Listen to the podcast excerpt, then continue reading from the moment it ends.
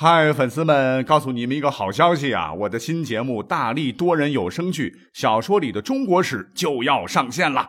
想要了解新节目或者跟我互动聊天，赶快来加入 VIP 粉丝群，入群二维码就在本期节目的声音简介中。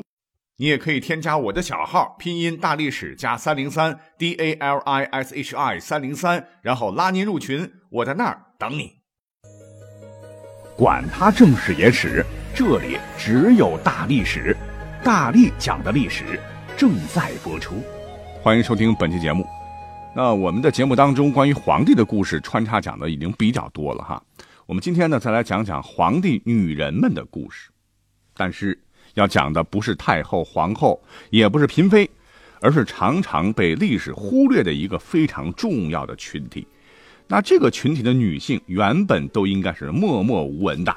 可是，一旦和权力沾上了边儿，她们就具有了毁天灭地的超能力，而被载入史册。那这个群体呢，就是奶妈。哎，这讲的人比较少是吧？在古代皇室的有个规定特别奇怪啊，呃，就是只要是皇帝的种啊，刚生下来，不管是生母奶水够不够啊，都得让奶妈来喂养。而且呢，这种做法是由来已久啊。那至于宫廷里的奶妈最早出现在什么时候，历史书查不到啊，只知道在七周的时候就建立了乳保制度，也就是从后宫啊来挑选女子担任乳母，保育孩子，教导太子世子事务的一种制度。乳母呢，我们想一想啊，名义上好像是乳汁哺育小王子，实际上这个乳母用奶水一口一口的把孩子喂养大。和孩子朝夕相伴啊，所以自身的道德呀、知识啊、人生观、价值观呢，对于这个孩子将来的人格具有很大影响力。所以皇家历朝历代对乳母的选择非常非常慎重。根据《礼记内则》中说：“大夫之子有十母，这个十母就是乳母，是皇家王族的乳母啊，都要在大夫之妾或者是士之妻中来寻找，条件是非常苛刻的。更重要一点就是。”这个乳母一定要忠心呐。那讲到这儿，我们来讲一个战国时期的故事啊。话说，在战国秦国有一次攻破了魏国国都，这个魏王啊这一大家子人，除了一个未满周岁的小公子，其他人全被干掉了。而这个小孩之所以能活下来，多亏了含辛茹苦养育他的奶妈。那为了保护这个孩子，这名奶妈是冒着夷三族的危险，把孩子带出宫，藏了起来。后来被人出卖了，这个奶妈被秦军一阵乱箭射死。可是感人的是，就在这个奶妈气绝之时，这种天然的母性啊，让她用自己的血肉之躯紧紧抱住这个小孩最后这个小孩活下来了。而这位不知姓名的奶妈呢，哎，也让当时的秦王非常感动啊，竟然是专门下旨用牛羊猪三牲来祭祀他，以表彰其义行。所以说嘛，这个孩子是吃着奶妈的奶长大的哈，甭管是太子、皇子啊，再加上宫里边规矩多啊，啊，小孩生下来呢，其实吧，跟生母啊和孩子之间的这种接触是比较少的，而跟孩子朝夕相伴最多的呢，就是他们的奶妈。那这些孩子长大以后啊。不管是成了王爷还是当了皇帝啊，那天然的就对自己的奶妈有着一种特殊的感情连接。所以讲啊，如果是运气好的话啊，你奶的这个孩子有朝一日成了九五之尊，所谓是一人得道鸡犬升天呢，那对于奶妈和他一家子人的回报，那也是相当大的。哎呦，那我们看过一些的这种宫廷剧了啊，就到了后宫啊，从丫鬟干起到嫔妃，从嫔妃到皇后、太后。升个职加个薪，那要亲命了。其实啊，如果能当上太子或者是世子的奶妈，哎，这风险就小很多，而且回报特别高哈，绝对是一条出人头地的这种捷径。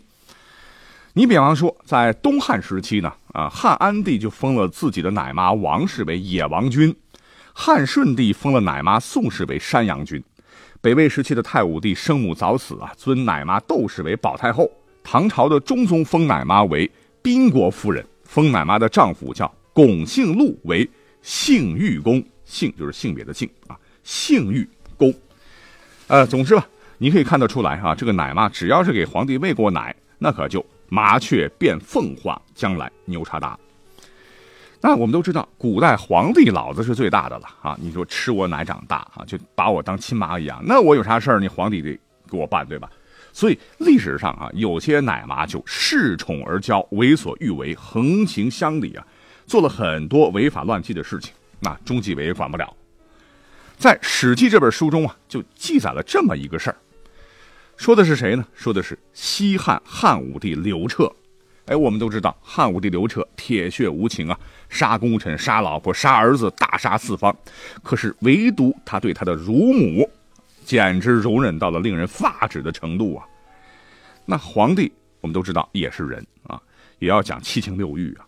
虽然说古代宫廷之中，啊没有规定，也无法规定这个，这讲的就有点那个，这皇帝的性启蒙对象具体应该是谁？但是有证据显示啊。这个很多皇帝的第一个女人，是他的奶妈啊，这口味是蛮重啊。那这个刘彻啊，当时这个登基以后呢，呃，那他的乳母啊啊也是徐娘半老，颇有风韵，是经常的勾引和蛊惑汉武帝。汉武帝那也是非常的受用。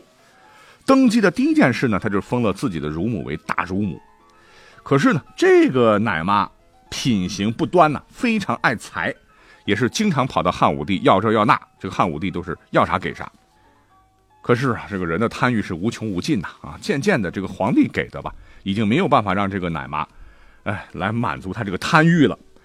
于是呢，他和他的家人们啊，开始在民间是抢人田宅、抢人衣物啊，欺男霸女啊，搞得民间怨气沸腾。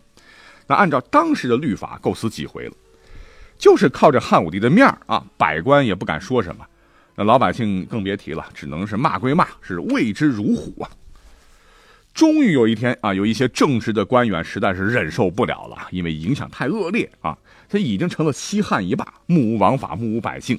再这么搞下去，这个老百姓就要反了哈，是联名上书列举了这个奶妈和他的家人的种种罪行，请求汉武帝从严发落。这个汉武帝很为难呐。这个事情清楚，证据确凿啊，罪大恶极，不处罚这是不足以平民愤。可是要真处罚，要吧啊，这个死刑算了，就判个流放吧。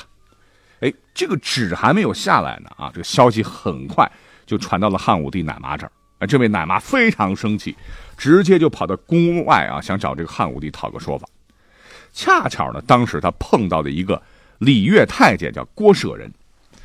这宫里边是老相识了，这个老郭就劝他，说别这么做。汉武帝要的是脸面，你跑进去当面训斥汉武帝，他自尊心这么强，那想放你嘛就不行了。这样吧，啊，我给你出个主意，赶紧去找东方朔啊，也许他能救你。历史上这个东方朔我们也讲过啊，是个智多星啊。在听了奶妈的哭诉以后呢，脑筋一转，就说：“哎，别哭别闹啊，你就等着皇帝宣你进宫，他不是要流放你吗？”你先别说话啊，恭敬一点。等他把这个表决说完，你就要往外走。可是走出去的时候，你得走两步回头看看他，走两步回头看看他啊，装出一副恋恋不舍的样子，或许你就有救了。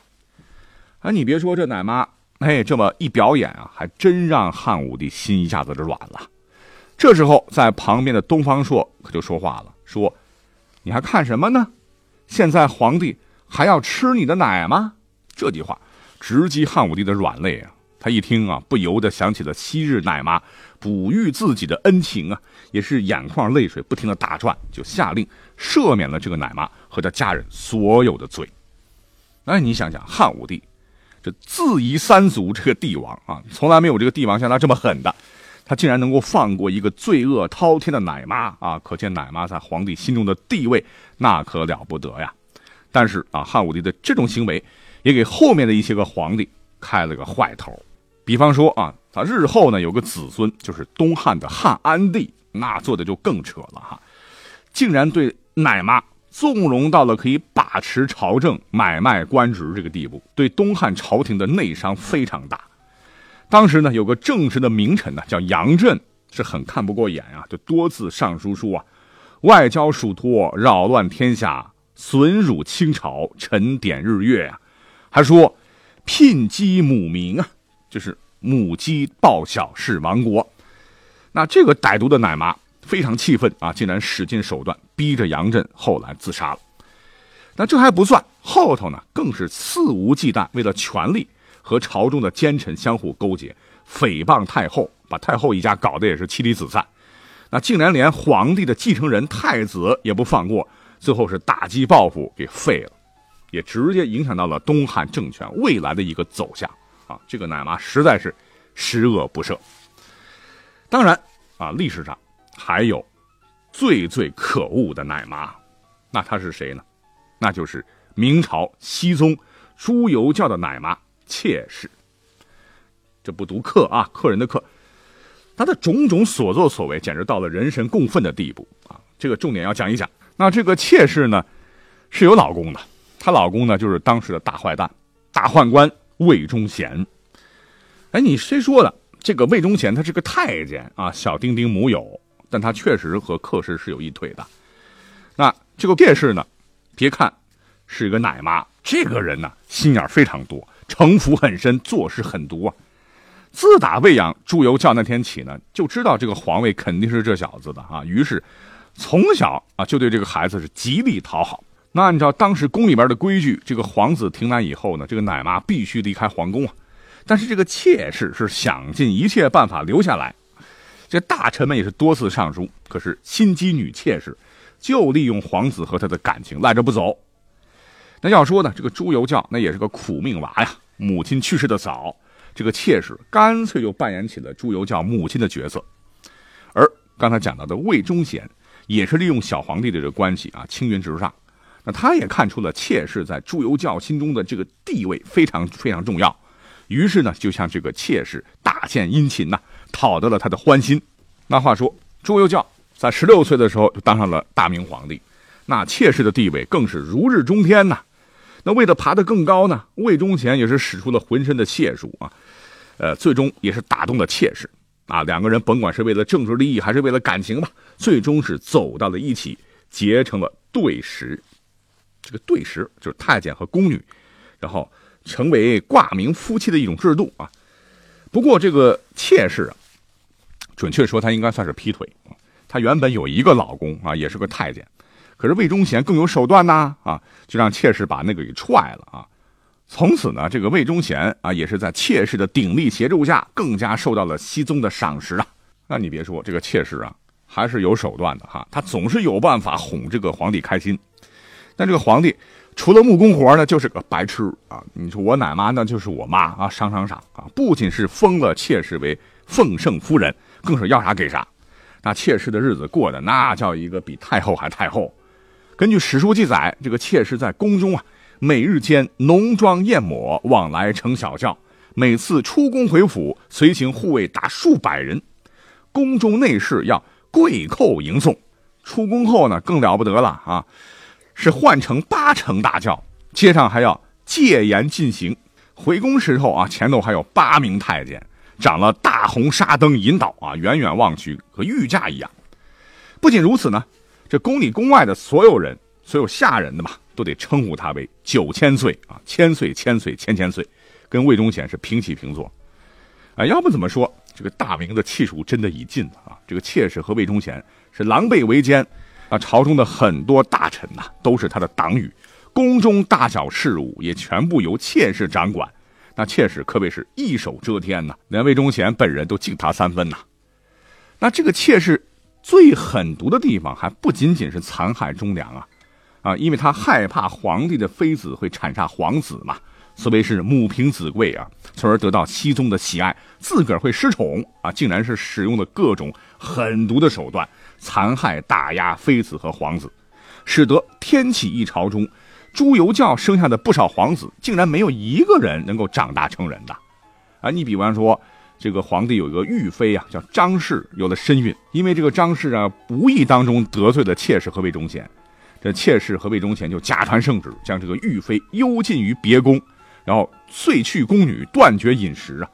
当时这个玉妃已经怀有身孕了啊，就被活活的饿死在宫中啊。这搞得后宫所有的妃子一听到妾室，哎呀，就浑身哆嗦。直到啊朱由校去世了，这个信王朱由检，也就是后头的崇祯皇帝入宫即位，这妾室和魏忠贤才迎来了末日。这崇祯非常讨厌妾室。